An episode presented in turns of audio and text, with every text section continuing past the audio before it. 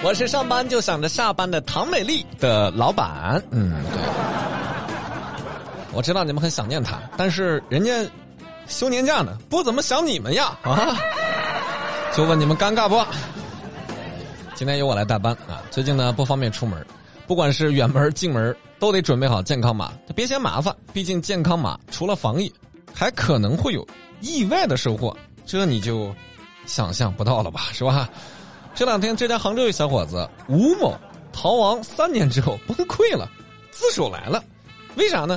二零一六年九月到二零一八年三月，吴某涉嫌骗钱、敲诈、勒索。好家伙，坏事被你干绝了呀！逃离杭州之后呢，隐姓埋名躲到个小县城里头，不敢用自个儿的身份证和手机。疫情爆发之后呢？他不用健康码，他就不能出门，逐渐就崩溃了。这吴某就一琢磨呀，这个因为不能出门，体重就上来了，还得了高血压。进监狱呢，说不定还能强身健体，但是待家里，大概率会三高，是吧？年纪轻轻就得三高啊，然后就自首去了。真的是法网恢恢，疏而不漏。这叫啥呢？这叫做意外收获。你懂那个意思不？意外收获啊。一个小小的谐音梗送给大家，很明显，这期稿子是唐美丽编的，是吧？除了他，谁还能给我写出这么差的稿子？当然了，知错就改啊，还是好汉。但是安徽淮北的一个小伙子不这么想。最近安徽淮北有位交警查获了一个无证饮酒驾车的小伙子。注意啊，重点，没有证件，还喝酒驾车，咋的？你是？这么着急住进去吗？更巧合的是，五年前这个小伙子就因为无证醉驾，在同一地点被同一个民警查获了。当时是因为无证醉驾被判处刑拘一个月，五年内不得重新办理新驾驶证。今儿刚好五年，哎，你说巧不巧？还学习科目二呢，然后又犯事儿了。目前这个小伙子因为无证饮酒驾车被处以拘留十天、罚款二千五百元的处罚。因为疫情呢，暂缓拘留啊！你别着急，疫情结束之后再把你抓进去，好不好？不着急。真的是好想给你唱一首《外滩十八号》，我不知道你在想什么，还是那个地点，那条街是吧？就是在慢慢的等你，五年了呀！你知道这五年我是怎么过的吗？说多少遍了，开车还喝酒，害人害己，你还无证驾驶，你咋嘞？你你咋不上天呢？你是不是？开车要小心，走路也是啊。尤其最近很多地方下雪了，我上班的交通方式基本上现在是放弃了玛莎拉蒂，主要是靠滑雪了啊。那不少市民呢就因为路滑摔伤了，像长沙有一个骨科医院就陆续接诊摔伤的病人五十多例啊。你可知道长沙在北方人眼里那可是南方啊，你知道吧？我们专门采访了一下，说如何防止滑倒。医生说了，说你们可以学着像企鹅一样走路，这样子。就不容易摔倒了。哦，像小企鹅一样走路能够稳一点。那我那么走路会不会给我就是顺便充个 Q 币呢？是吧？再说个湖南的事儿，前两天在湖南的湘潭，刘女士去加班途中，在红绿灯前安全距离，然后呢赶快踩刹车，结果发现刹不住了，把前面车给哐哧撞了，是吧？这刘女士说了：“说我这是第一次大雪开车，事发之后叫保险公司处理事故，结果保险公司的车到场之后，哎，你说巧不巧，也没刹住。说时迟，那时快，咣叽的一声，撞刘女士车上了啊！遇到这种情况怎么办呢？各位，你品一下怎么办？那还能怎么办？打电话再叫个出险员呗，是不是？是一趟事故得出两次险，是吧？”那为啥呢？我估计那个保险小伙也说了，我这也是第一次大雪天开车呀，没刹住是吧？再给你说个安徽的小伙子，啊，安徽有个小伙子挺有意思的。嫌疑人殷某星在深夜发现工厂的门口好像有一个钢架无人看管，于是他就觉得可能是没人要了吧，就偷走了。随后两天，这个殷某星呢，定了同一个闹铃、同一个时间、同一个地点。继续实施盗窃，最终呢，准备销赃的时候被民警抓获了，目前是被刑事依依法拘留了。就很奇怪哦，就是现在小偷都这么自律了吗？还定闹钟，同时间同地点，你这不就是上班吗？你你你品品是不是这个事儿？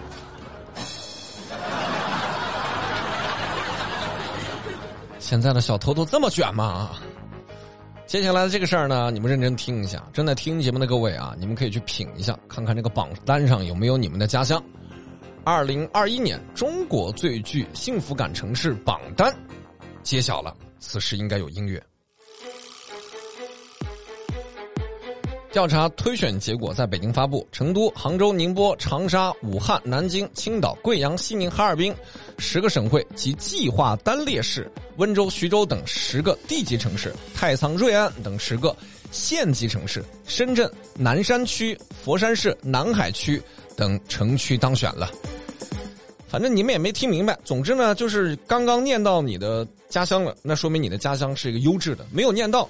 没有关系，明天咱们接着评，是不是？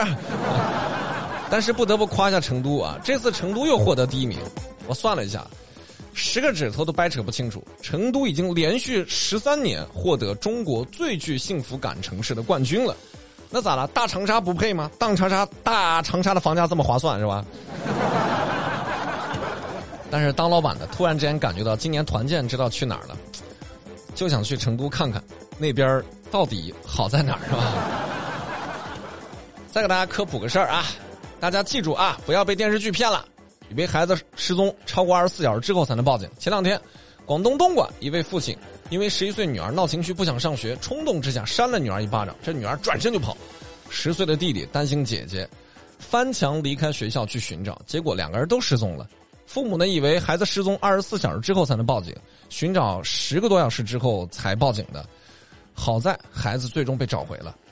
还好找回来了啊！不过各位一定要记住，儿童失踪应该立即报警，不用等二十四小时。记住啊，是儿童失踪，不用等二十四小时，明白吧？再别傻等了。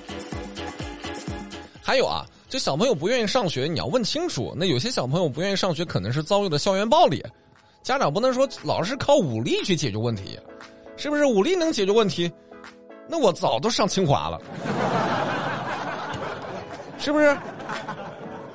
当年我们学校上高中的时候，有一个清华的保送名额，但是我仔细想了想，一个是离家乡太远了，我觉得 就是会想家；第二个是他也没保送我，是不是？节目最后再跟大家说个热闹的事儿啊！一月二号，山东高法微信公众号发布了一篇文章，叫做《不能仅以出轨为理由请求离婚》。等会儿细品一下，不能仅以出轨为理由。请求离婚。我仔细读了一下文章，说啊，出轨的证据仅仅只能证明你的配偶存在不忠行为，但是没有证明你的配偶和他人同居，更没有证明你们感情破裂，不能以此作为起诉离婚的理由，更不能以此作为要求离婚损害赔偿的条件啊。文章还指出，从民法典以及最新出台的司法解释来看，法律对于离婚的最新态度就是防止轻率的离婚。呃，我懂，道理我都我都懂，就是对他出轨了，他不能够证明他不爱你了，他可能还爱你，只是外面有了一个相好的，同时爱俩人，是这意思不？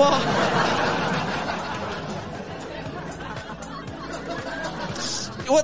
我我总觉得就是哪有点尴尬，就是感觉梦回唐朝，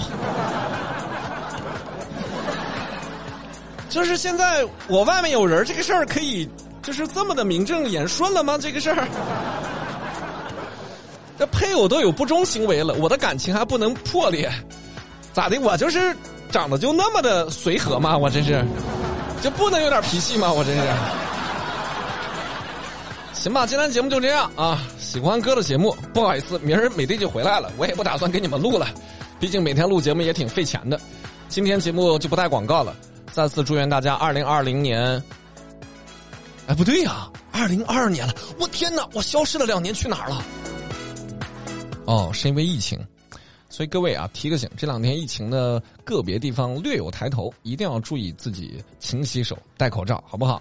在年前，我们再加把劲儿，让疫情赶快清零啊！我们明儿再会，拜拜。